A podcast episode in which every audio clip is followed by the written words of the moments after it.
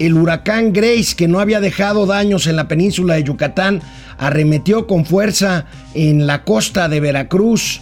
Eh, y hay daños serios en eh, lugares como Nautla, como Tecolutla, la costa pues centro-norte del estado de Veracruz. Luego se internó y provocó lluvias en el centro del país sin mayores problemas afortunadamente. Vamos a comentar, vamos a comentar al respecto. Y también ayer domingo hubo, hubo un incendio, otro, el tercer percance grave en instalaciones de Pemex en este gobierno. Se trató de un incendio en una plataforma de Pemex en el yacimiento más grande que explota petróleos mexicanos en la sonda de Campeche.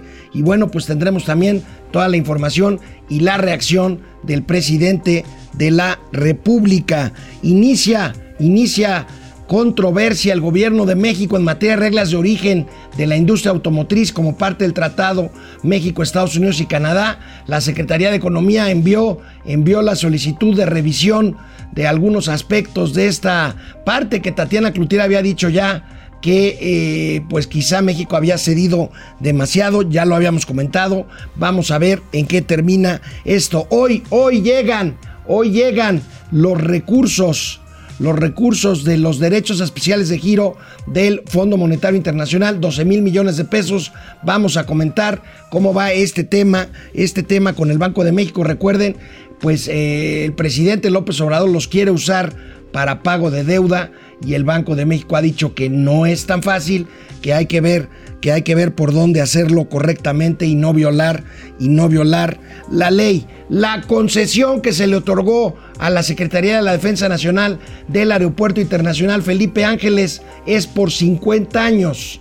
Veremos cómo están las proyecciones para este aeropuerto y tendremos los gatelazos de inicio de semana. Empezamos Momento Financiero. Esto es Momento Financiero. El espacio en el que todos podemos hablar. Balanza comercial. Inflación. Evaluación. Tasas de interés. Momento Financiero. El análisis económico más claro. Objetivo y divertido de Internet. Sin tanto choro. Sí. Y como les gusta. Peladito y a la boca. Órale. Vamos, réjete bien. Momento Financiero.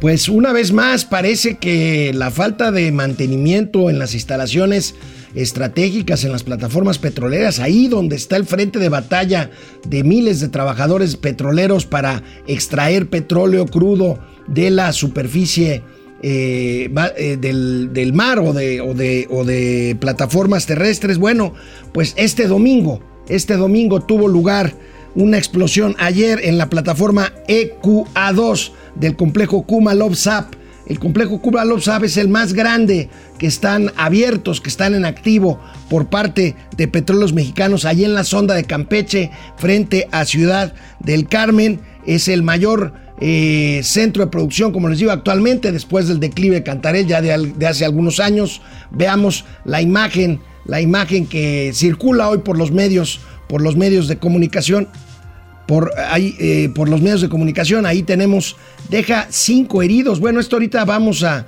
actualizarlo porque el presidente de la República hoy en la mañana, brevemente, pero se refirió a este tema y ya habla incluso de un muerto y de desaparecidos. Habría que ver cuál es la cifra oficial. Eh, el presidente dedicó a otros temas la mañanera, pero se refirió en algún momento a esto. Eh, especialistas atribuyen esto pues al tema de los adeudos de Pemex con algunos contratistas que ascienden a 50 mil millones de pesos y que incluye a contratistas que dan mantenimiento a estas plataformas marinas. Aquí tenemos algunas imágenes de este siniestro, de este siniestro que ocurrió ayer por la tarde.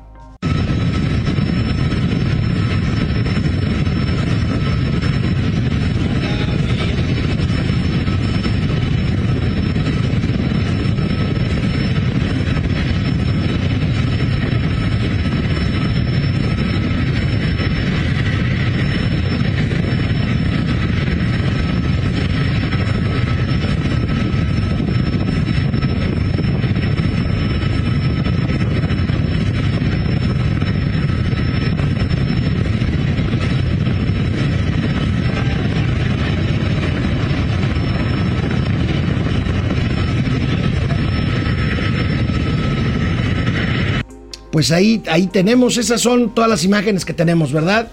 Este, es el tercer siniestro de, bueno, primero antes de hablar del tema de los siniestros anteriores, eh, ayer el el Twitter del Petróleos Mexicanos, el Twitter oficial de Petróleos Mexicanos, informó ya por la tarde que el incendio había sido controlado a las 16.30 horas.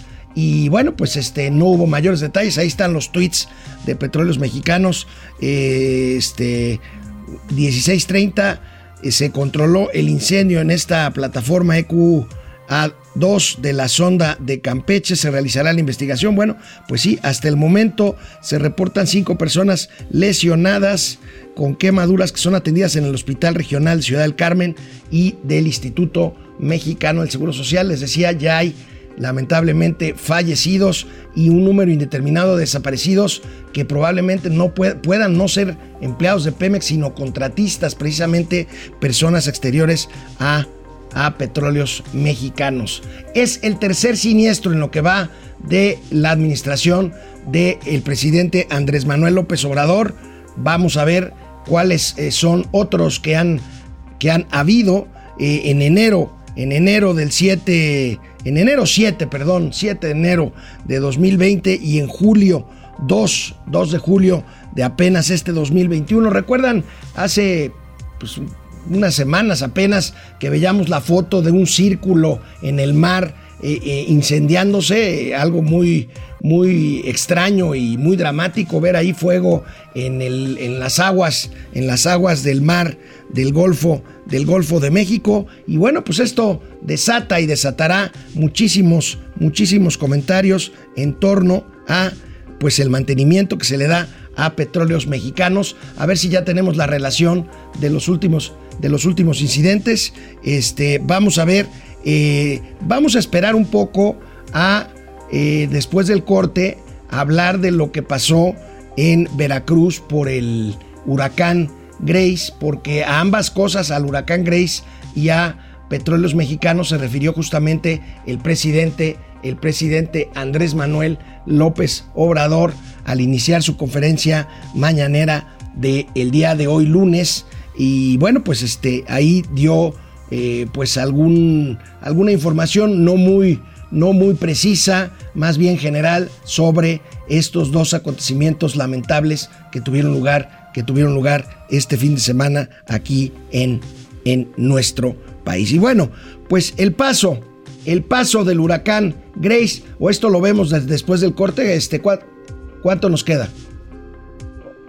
Ok, entonces esto lo vemos ahorita después del corte, al igual que los siniestros este, eh, previos del 2020 y 2021 en petróleos mexicanos, pues ahí, ahí tenemos, no fue un fin de semana bueno como dijo el propio presidente, más bien dijo el, el fin de semana, un fin de semana malo, ahí tenemos, 7 de enero de 2020, incendio en la plataforma ACAL C6, tres heridos. 2 de julio de 2021, lo que les comentaba de, esta, de este incendio en un gasoducto marino, submarino, atribuido a una tormenta eléctrica, a un rayo, a un rayo eléctrico. Y el de ayer, el de ayer por la tarde, la explosión en la plataforma EQA 2 con cinco heridos. Pero bueno, esto, insisto, lo actualizó y seguramente lo actualizará Pemex y el gobierno federal en las próximas horas. Canal 76 de Easy, canal 168 de Total Play. Este, estamos aquí en Momento Financiero, Economía, Negocios y Finanzas, para que todo el mundo les entendamos después del corte las imágenes, las imágenes de la destrucción del huracán Grace en la costa, en la costa de Veracruz. Pues, ¿cómo está el internet? ¿Cómo ven, cómo ven esto de, de el incendio? Otro más, otro más. Tres, tres eh, afectaciones ya graves en lo que va en lo que va de este, de este gobierno en plataformas marinas. Es muy preocupante eh, pues ver, constatar el estado en el que se encuentran instalaciones estratégicas de producción de petróleo y bueno, pues se harán las investigaciones, pero los especialistas han asegurado que se trata de instalaciones que adolecen ya de falta de mantenimiento y bueno, pues esto desgraciadamente, desgraciadamente lo vemos en pérdidas de vidas humanas, heridos y sobre todo, pues el riesgo, el riesgo que es laborar, que de por sí es una actividad, es una actividad arriesgada. Este, yo he tenido oportunidad de visitar algunas plataformas marinas, es impresionante, es, es una experiencia realmente eh, impactante. Eh, y cómo pues ver ahí que los obreros están, están materialmente viviendo durante eh, una semana o 15 días en una plataforma petrolera para regresar a tierra firme a descansar otro tanto. Bueno, vamos a, vamos a, a ver quién está conectado aquí el día de hoy, lunes. Hay muchísimos conectados. Vamos a ver a quién tenemos aquí. Este, Aleluya Lecky. Eh, se repite la historia, así sucedió en tiempos pasados. Tomarán cartas en el asunto. México no es Venezuela, ni lo será.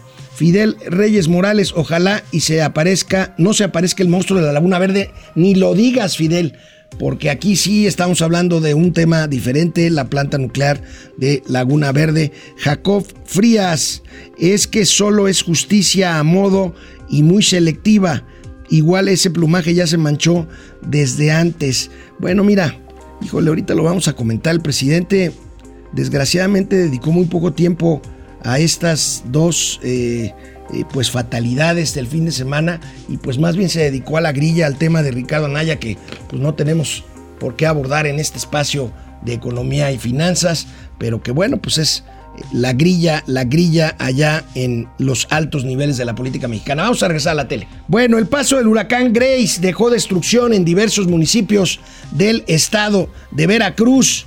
La pregunta es, ¿cómo llegarán recursos de apoyo si ya desapareció el FONDEN, el Fondo Nacional de Desastres Naturales? Ustedes lo recuerdan, el fideicomiso destinado precisamente para este tipo de eh, emergencias, este tipo precisamente de desastres naturales, un huracán, pues lo es. El, el, desastre, el desastre, pues está básicamente en la franja, en la franja de Tecolutla, Nautla, Poza Rica, Martínez de la Torre, todas estas partes del estado de Veracruz que ya están esperando eh, eh, ayuda, algunas de ellas siguen incomunicadas y bueno, pues el presidente anunció que será hasta mañana cuando anuncie un plan para rescatar a estas comunidades. Veamos si el presidente, el presidente estará mañana en Córdoba para un evento que ya tenía programado. Vamos a ver si se traslada a la zona de desastre cuyas imágenes les presento aquí, fundamentalmente la ciudad o el puerto con mayores daños, la comunidad de Tecolutla.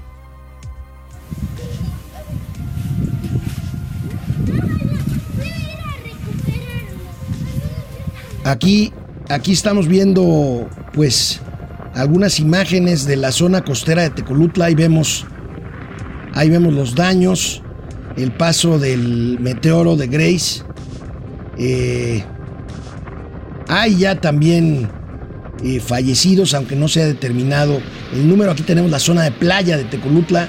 Vean todas las, eh, pues las edificaciones ahí a la orilla de la playa, las palapas, pues estas construcciones rústicas que tienen ahí eh, eh, en el estado, en el estado de Veracruz, en, pues en puertos como Tuxpan, eh, Tecolutla, Nautla, en fin, pues bueno, varios, varios y severos daños. El presidente de la República actualizó esta mañana, aunque fuera en forma muy breve, las cifras de daños por ambos hechos, el huracán y el incendio en Petróleos Mexicanos. Veamos. Lamentablemente no fue un buen fin de semana. Eh, hubo afectaciones y lo que duele más, pérdida de vidas por el huracán y también ayer un incendio en una plataforma de Pemex. Eh, hasta ahora el informe que tenemos es que perdió la vida un trabajador de Pemex, hay heridos y desaparecidos deseamos de todo corazón que se recuperen los heridos y que aparezcan los que se están reportando como desaparecidos. Muy, muy, este, me llama mucho la atención que el presidente no llevara un reporte ya pormenorizado de los daños. No, no, no, no, no puedo pensar en que se espere a tener un evento oficial el día de mañana para darlo a conocer. Eh, el presidente, como él mismo dice, es el hombre mejor informado de este país. Yo hubiera esperado que llegara hoy a la mañanera y abriera con un reporte pormenorizado de daños, este, de personas fallecidas, de personas desaparecidas, por ambos, por ambos hechos. No lo hizo, se fue así, tal cual el clip que les acabo de mostrar, y después se fue a otros temas, fundamentalmente al tema, al tema de Ricardo Anaya y pues eh, su eh, eh, citatorio para que comparezca por un presunto delito de lavado de dinero, este, basado, por cierto, en una acusación que ya se le había hecho en la campaña de 2018 cuando fue candidato presidencial del PAN. En fin, vamos a ver, esperemos que en el transcurso del día haya más información y sobre todo que nos digan de dónde van a salir y cómo van a fluir los recursos de apoyo para estas comunidades. Este, un asunto que a mí francamente me indignó. Un tuit de Martí Batres, el secretario general de gobierno de la Ciudad de México, este personaje que ha sido activista, que ahora es pues el número dos del gobierno de la Ciudad de México, anunciando, anunciando que va a haber centros de acopio en las 16 delegaciones para recibir eh, víveres y ayuda para los damnificados por el paso de Grace. Pues si para eso estaba el Fonden. O sea, quitan el Fonden, quitan los recursos y aparte piden eh, colaboración, por supuesto.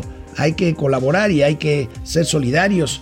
En todo caso, este, pues llevar lo que están solicitando, material de curación, este, medicinas, eh, alimentos enlatados, cobijas, en fin, pero me llama mucho la atención, me llama mucho la atención ese asunto. Bueno, México, México inició una controversia con Estados Unidos en el marco del TEMEC sobre reglas de origen de en materia en materia automotriz. Ya lo habíamos comentado aquí en Momento Financiero, las controversias van a ser cosa de todos los días. Tatiana Cloutier envió el fin de semana un escrito para solicitar la revisión de interpretación sobre pues materia de cuánto porcentaje del componente de los vehículos debe ser originario de la región de los tres países que integran el tratado comercial, México, Estados Unidos y Canadá. Ahí está la nota del financiero y la carta de Tatiana Cloutier hacia la oficina comercial de los Estados Unidos. Inicia pugna con Estados Unidos sobre reglas de autos, formaliza México discrepancia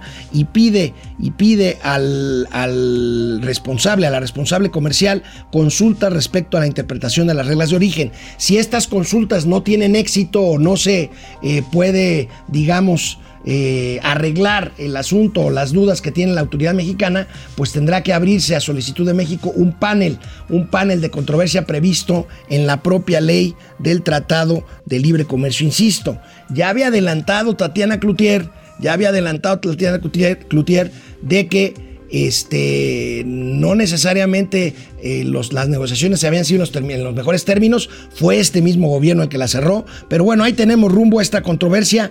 La regla dice que el 75% eh, debe ser el contenido regional de los vehículos que se producen en la región norteamericana. Recordemos que México es un gran productor de automóviles y de autopartes, sobre todo en la zona del Bajío.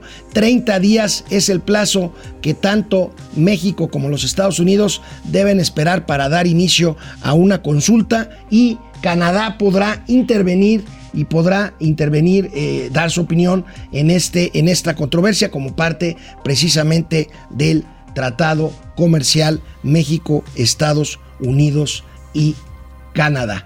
Aquí tenemos, eh, vamos a ver esta tablita, ahí la tenemos. Esto es lo que vale, esto es lo que vale la balanza comercial eh, de vehículos de motor México-Estados Unidos. El superávit, tenemos, fíjense cómo el superávit alcanzó su punto más alto en 2019, eh, antes de la pandemia, ya en este gobierno, luego cae por la pandemia y luego se recupera 48, 48 mil millones de dólares de superávit. México es un gran competidor, tiene esta ventaja de que pues aquí se producen muchísimas unidades y muchísimas autopartes. Esto yo creo que debería ser considerado, por supuesto. Si hay una cosa que no nos conviene a nosotros y no esté debidamente acreditada en el tratado, pues pelearla, por supuesto, pero no tratar de quemar eh, pólvoras eh, en infiernitos que a nada nos lleven y que nada más lleven a pues a comprometer más de lo que ya está pues por muchas razones que ya hemos platicado aquí en Momento Financiero, el tema del acuerdo comercial México, Estados Unidos y Canadá. Y justamente hablando del Tratado del Libre Comercio México, Estados Unidos y Canadá, pues recuerdan que les platicábamos eh, la revisión, la revisión en el contrato colectivo de trabajo en Silao, en Silao, en la planta General Motors, pues precisamente veamos los números de los que estamos hablando de este gran reto que implica esta revisión. Los vemos rápidamente antes de irnos al corte, este, o los vemos después del corte. A ver, los vemos después del corte. Vamos a ver el gran reto que significa esta revisión de cientos, miles contratos colectivos México, Estados Unidos y Canadá. Regresamos después de una pausa. Aquí estamos en internet, ¿verdad?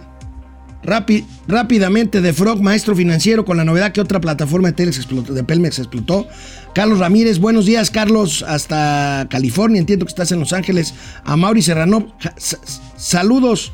Harry Potter y el prisionero de Azkaban de las finanzas. Vamos a regresar, vamos a la tele. Bueno, pues regresamos aquí a Momento Financiero. Estábamos viendo lo que implica esta, a, partir del ejercicio este inédito que fue el primero, de, el primero público, porque ya ha habido otros, como vamos a ver, de revisión de contratos colectivos para cumplir con la cláusula del Tratado México, Estados Unidos y Canadá de libertad sindical y transparencia sindical, de que los trabajadores puedan afiliarse a la central que más, que más les convenga. Veamos estos números que nos trae el periódico Reforma el día de hoy, que revelan la complejidad de este, de este proceso. Ahí tenemos, ahí tenemos cómo avanzan los cambios, pero se han revisado ya 1504 contratos eh, colectivos de trabajo. Insisto, el más mediático, el más mediático fue el de la General Motors de Silao, de Silao, pero son 1.504 contratos colectivos de trabajo que se han legitimado. Fíjense, 812.254 trabajadores han sido consultados en proceso de democracia sindical. Es un reto inmenso. 500.000 contratos colectivos en números redondos existen a nivel nacional, la mayoría de protección, o sea que simulan una relación laboral.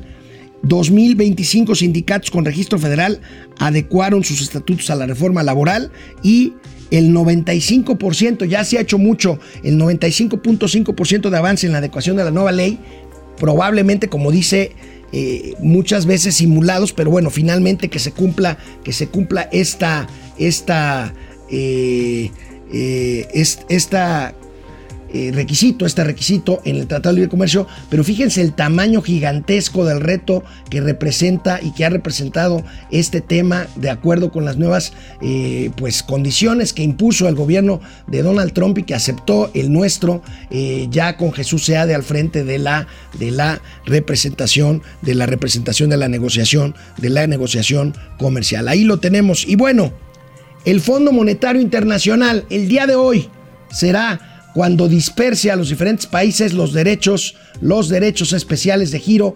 A México nos tocan 12 mil 12 mil millones de dólares. En total se están dispersando 650 mil millones de dólares a nivel, a nivel mundial. Son recursos que los países incorporan a sus eh, pues, recursos de reserva y que pues, pueden ser una punta de lanza para apoyos post-pandémicos. México ha dicho que no lo, que no lo hará así, que, que, quiere pagar deuda y está la controversia porque pues ya ven que el gobernador, el subgobernador del Banco de México le dijo al presidente, eso no se puede, ciertamente no se puede por la ley.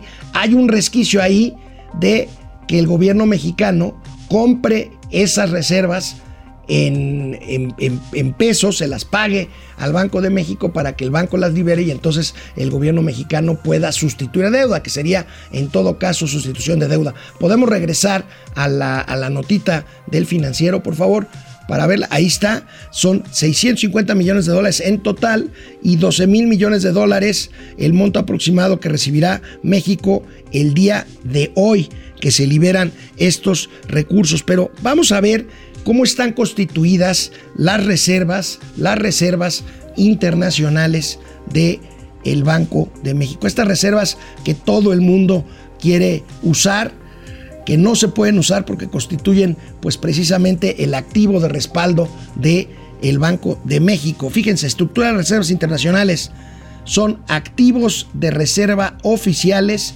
y otros activos en moneda extranjera. Generalmente, por supuesto, son dólares. A. Activos de reserva oficiales son reservas en moneda extranjera en divisas convertibles. Hay valores, hay dinero legal y depósitos totales en otros bancos centrales nacionales. El BIS y el Fondo Monetario Internacional, bancos con casa matriz fuera del país declarante, en este caso México. Posición de reserva en el Fondo Monetario Internacional, derechos especiales de giro, que es este caso de los 12 mil millones de dólares que entran, oro, valor oro, este, otros activos de reserva y derivados financieros. Y por otro lado, otros activos en moneda extranjera como préstamos, valores y depósitos en moneda extranjera, mecanismo de subasta de dólares, líneas de crédito no condicionadas y no utilizadas proporcionadas. Ahí está, perdón, cómo se constituyen las reservas internacionales del Banco de México, que no es decir, agarro ese dinero, dámelo para poder, para poder eh, pues usarlo a libre albedrío del gobierno en turno. Aquí hay una de las, uno de los pilares de la autonomía del Banco de México, es precisamente resguardar estas reservas como respaldo, como activo de la solidez financiera y monetaria de nuestro país y por el otro lado la prohibición y por lo tanto la autonomía del Banco de México para que no pueda recibir una orden del gobierno en turno de pues emitir papel moneda, poner a funcionar pues la fábrica de los billetitos y las moneditas para poder restaurar pues cualquier cuestión que requiera el gobierno federal. Aquí yace la fundamental estabilidad que a pesar de la crisis, a pesar de los problemas, a pesar de los pesares, este país sostiene con el pilar que significa la autonomía del Banco de México. Vamos, vamos a otra noticia, esta de carácter fiscal. Fíjense esta nota interesante del periódico El Economista, donde establece, fíjense, casi la mitad de lo recaudado por el SAT proviene de grandes contribuyentes. Mi pregunta es, ¿este es un tema constante o es nada más la única ocasión en que los primeros dos, tres años de este gobierno, pues ha habido estrategias muy loables de fiscalización a grandes contribuyentes y que se constituirían en un ingreso único. Ahí está, 5 de cada 10 pesos que captó el fisco los pagaron los grandes contribuyentes. Es un corte al primer, al primer semestre del año. Los ingresos que aquí están, la recaudación total neta de grandes contribuyentes sin petróleos mexicanos, que este es otro tema, el tema de petróleos mexicanos. Fíjense cómo llegan al pues al pico de mil de, este, de 1.4, no, de 1.190 millones eh, de pesos al, al año 2017 y que pues cae dramáticamente en 2018 y ahí va recuperándose, insisto, por esta estrategia que ha hecho muy bien el SAT de cobrar adeudos fiscales. Yo no estoy seguro si estos sean ingresos eh, que puedan considerar, considerarse como recurrentes y por lo tanto sea una planeación fiscal al siguiente plazo. No lo creo porque se me hace, eh, tengo la impresión de que la mayoría de estos recursos son no recurrentes precisamente por recuperación de adeudos fiscales o solución de controversias y créditos fiscales sobre la marcha que ha emprendido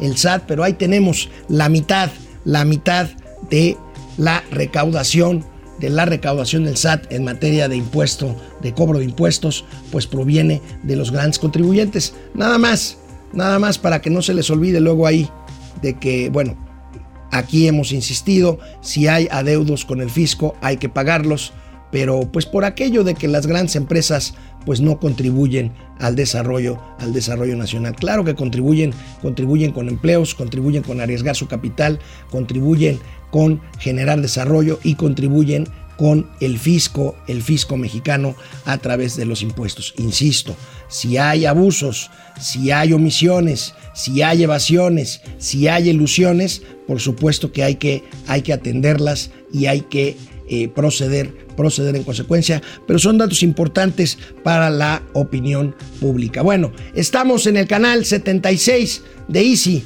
en el 168 de Total Play. Esto es Momento Financiero, Economía, Negocio y Finanzas, para que todo el mundo les entendamos. Hola Internet, aquí estoy de regreso Vamos a ver, déjenme encontrar aquí sus eh, comunicaciones. Giorgio, Alex, saludos, excelente semana. Carol Gutiérrez, diseño de sandalias tejidas, saludos desde Veracruz.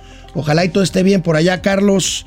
Carol, perdón. Francisco García, buen día. Las los constantes accidentes en las empresas productoras del Estado solo evidencian la falta de mantenimiento y presupuesto en esta administración. Yo también lo creo así, Paco. Gustavo López Marín, buen día. La explosión, la 4T siendo la cuarta de formación. Miguel Alfonso Sanabria López, ahora, ¿por qué se incendió la plataforma? Un pastizal, un rayo, esas maromas de la 4T. En este caso, Miguel, fue eh, una fuga, una fuga eh, de gas que se, que se incendió lamentablemente. Este, eh, eh, se me hace que así menos le van a querer vender la petrolera de Estados Unidos. ¿Te refieres a DIRPAR? Bueno, es una operación que ya está concluida, aunque hay por ahí algunas voces que todavía eh, en Estados Unidos dicen que México no debería de manejar, de manejar esa, esa, ese centro de refinación de petróleo. Genaro, Eric, la culpa la tiene Calderón. Bueno, ya habían dicho eso. Este Francisco Valeriano, buenos días al día y la noche de las finanzas. A lo mejor, no, a lo más mejor del mundo mundial. Gracias, Paco Valeriano. Este, aunque no logro distinguir quién es la noche y cuál es el día mejor, ni lo averigües. Guillermo Sánchez, saludos.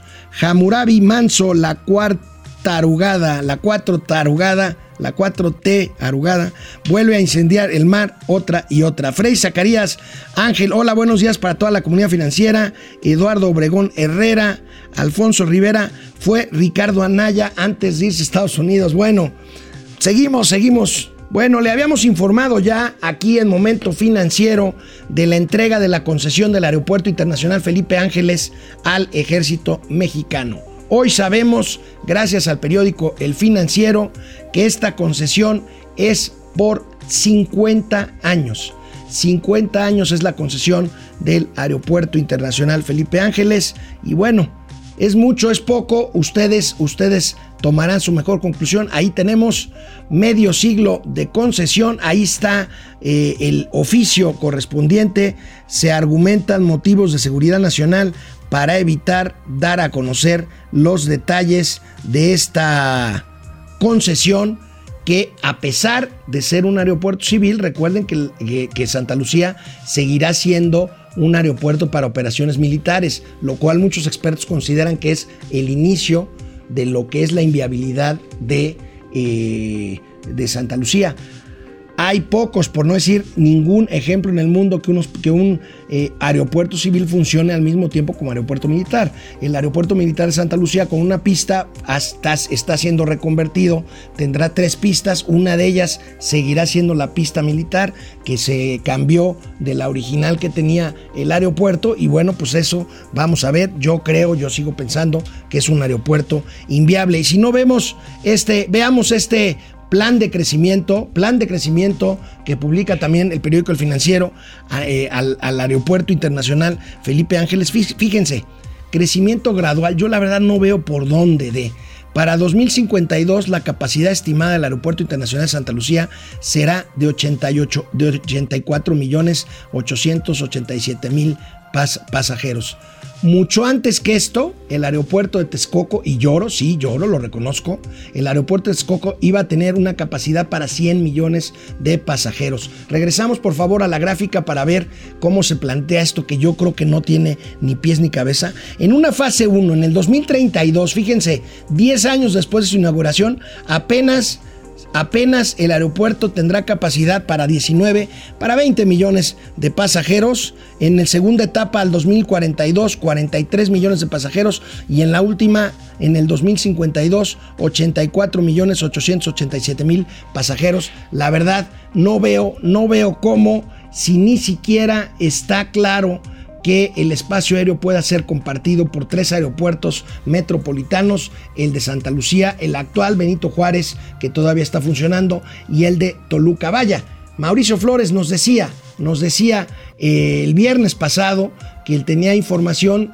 de que un eh, documento eh, fundamental previo a siquiera hacer los planos de un aeropuerto ni siquiera está, está en los expedientes y ni siquiera se hizo antes de proceder pues, de proceder con esta obra. Pues ahí tenemos el aeropuerto Felipe Ángeles. Y bueno, una nota, una nota del sábado que me llamó mucho la atención, que me llamó mucho la atención en el periódico Reforma.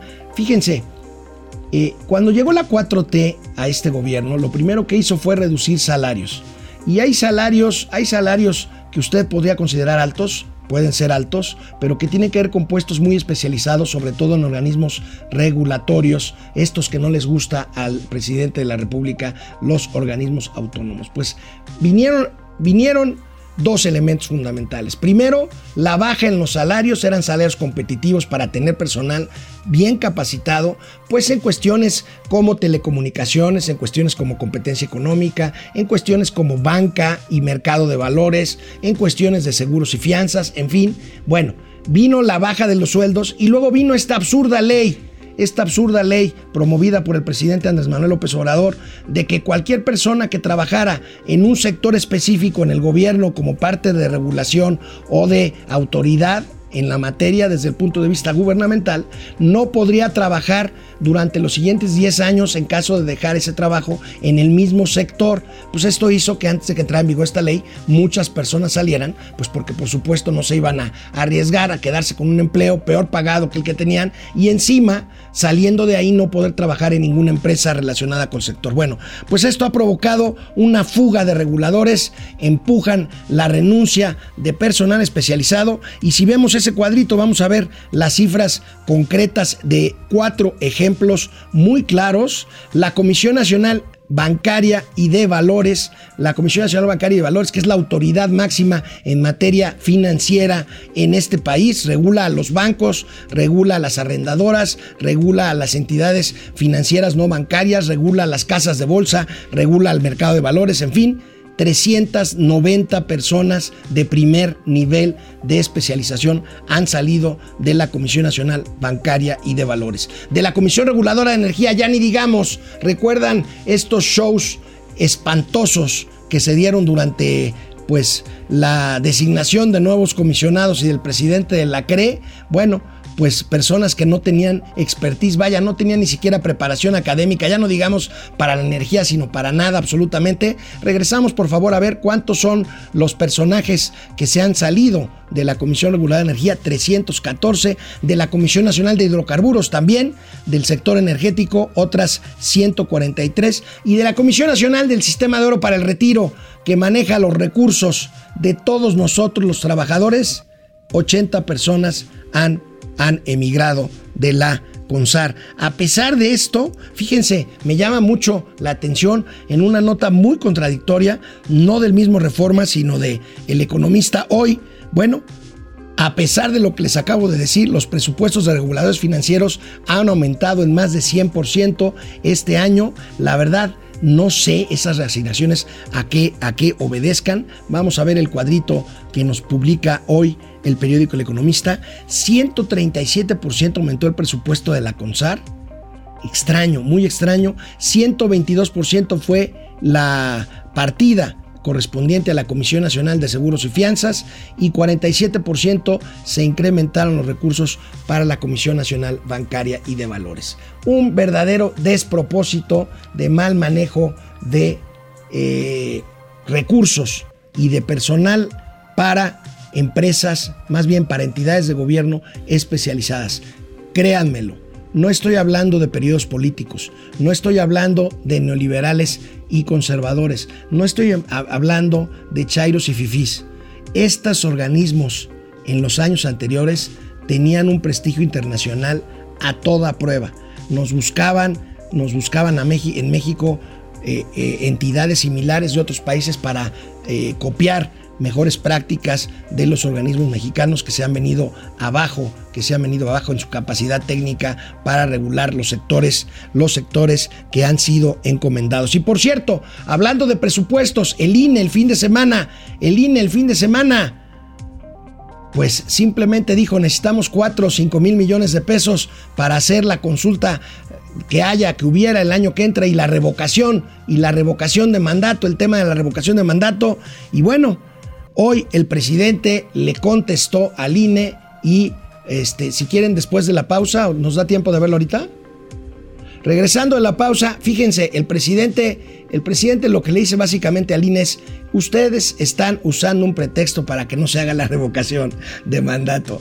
Bastaría con quitarle la mitad del sueldo a los altos funcionarios del INE y un cuarto, un una cuarta parte de los sueldos intermedios para hacer la consulta. Primero, no creo que eso alcanzara. Segundo, pues no se trata de eso justamente. El presidente sigue en lo suyo de hacer, de hacer política a, partir incluso de la asignación presupuestal, en este caso al INE, organismo con el que tiene un pleito absolutamente casado y frontal.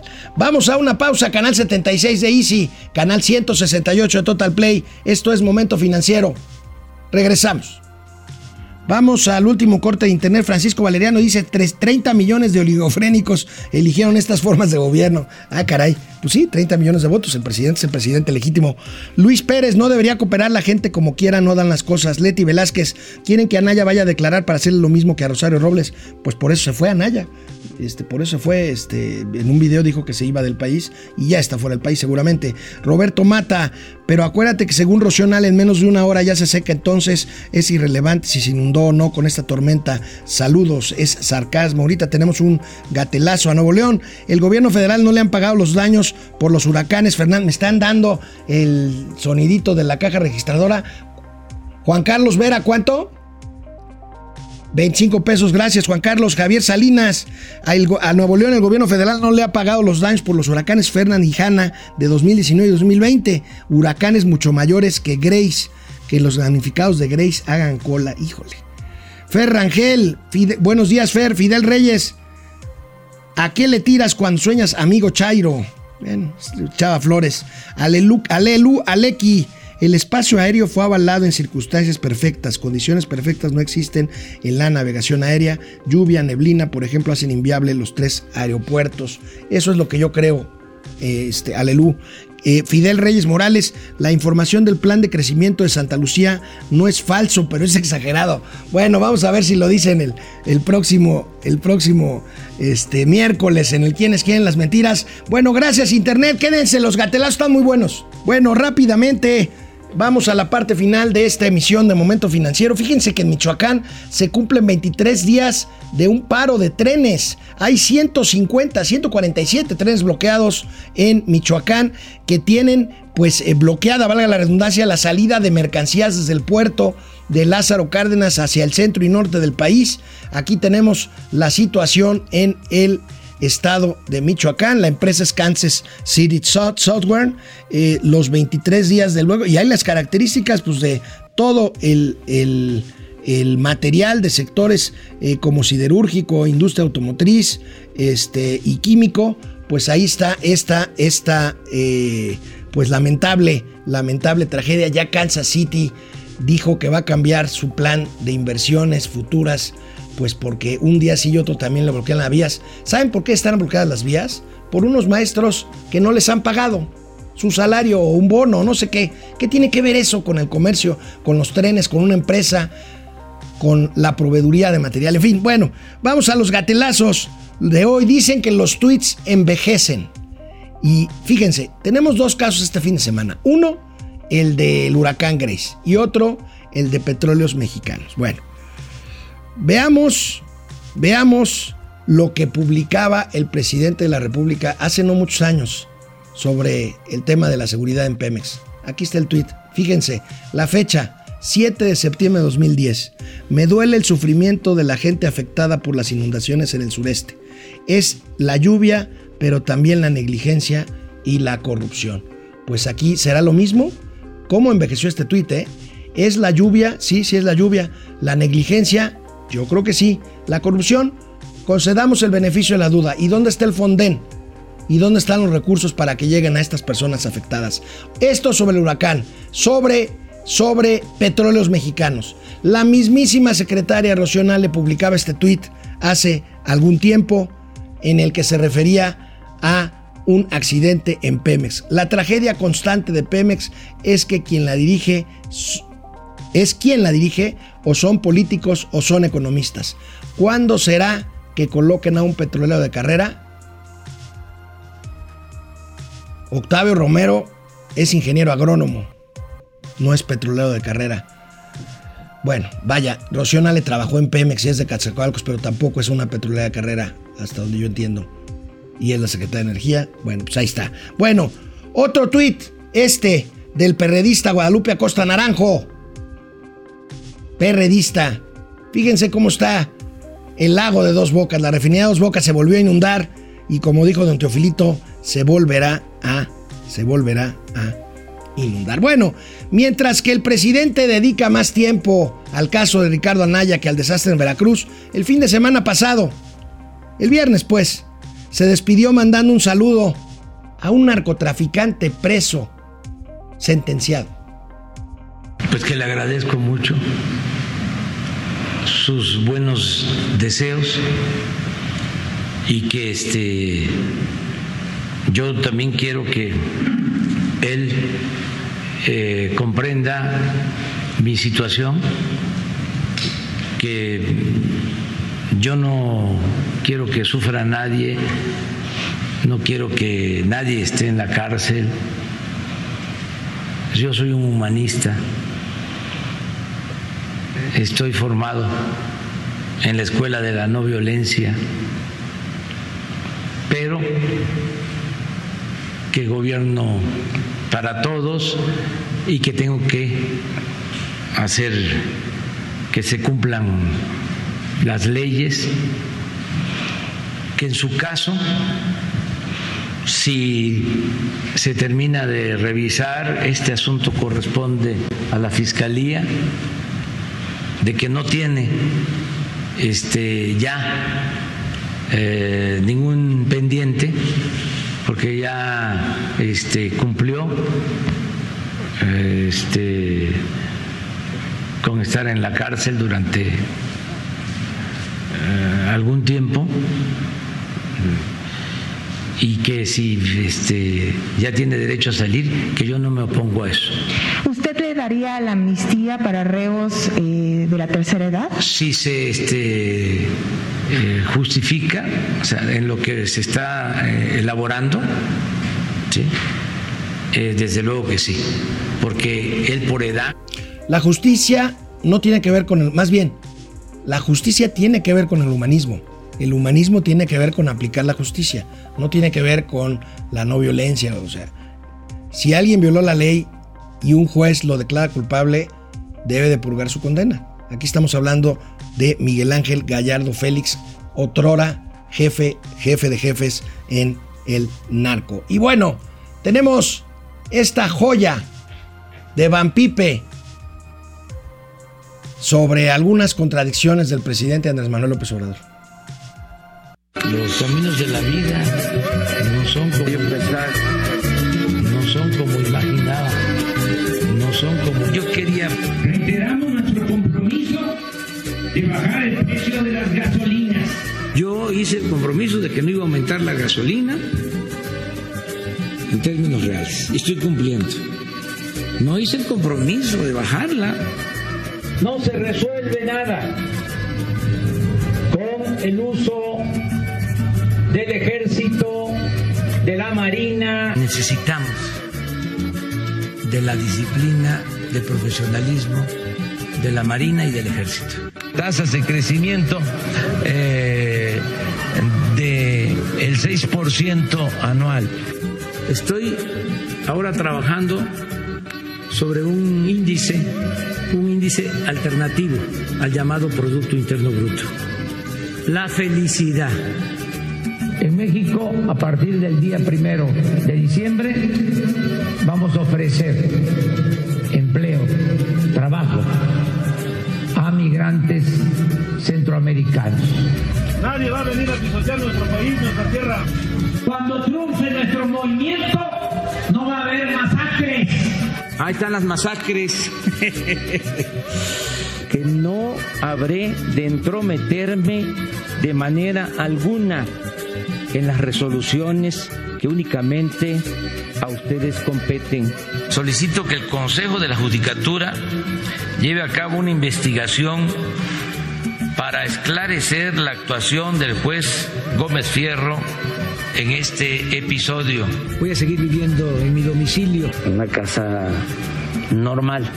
Ya nos vamos a, a mudar a Palacio. ¿De cuándo acá se requiere tanta ciencia para extraer el petróleo? No tiene ninguna ciencia.